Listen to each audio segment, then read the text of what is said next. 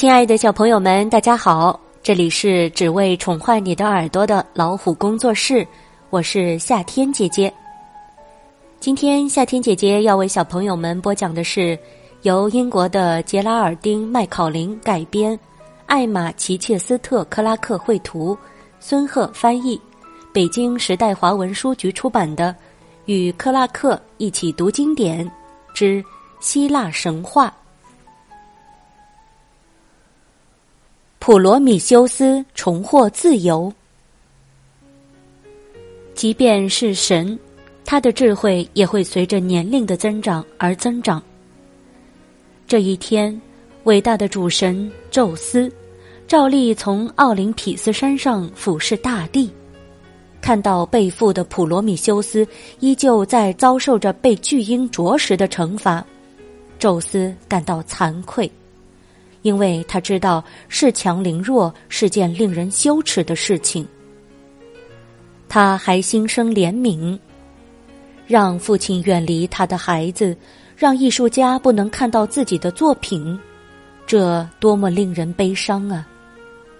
他还对普罗米修斯承受的永无止境的痛苦，以及他用泥和水创造出来的人类感到敬佩。如果不是普罗米修斯将火种带给世间，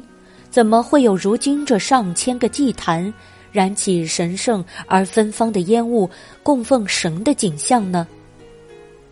尽管人类并非尽善尽美，他们中有的厚颜无耻，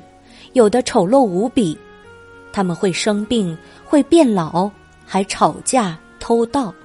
他们会犯错。而且最终会死去，但是这并不能掩盖他们中的很多人成为了盖世英雄的事实。于是，宙斯用闪电劈断了锁链，用旋风将巨鹰裹挟到世界各处。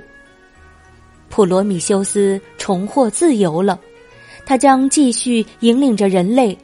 也就是那些他用泥和水创造出来的人们，去探索世界。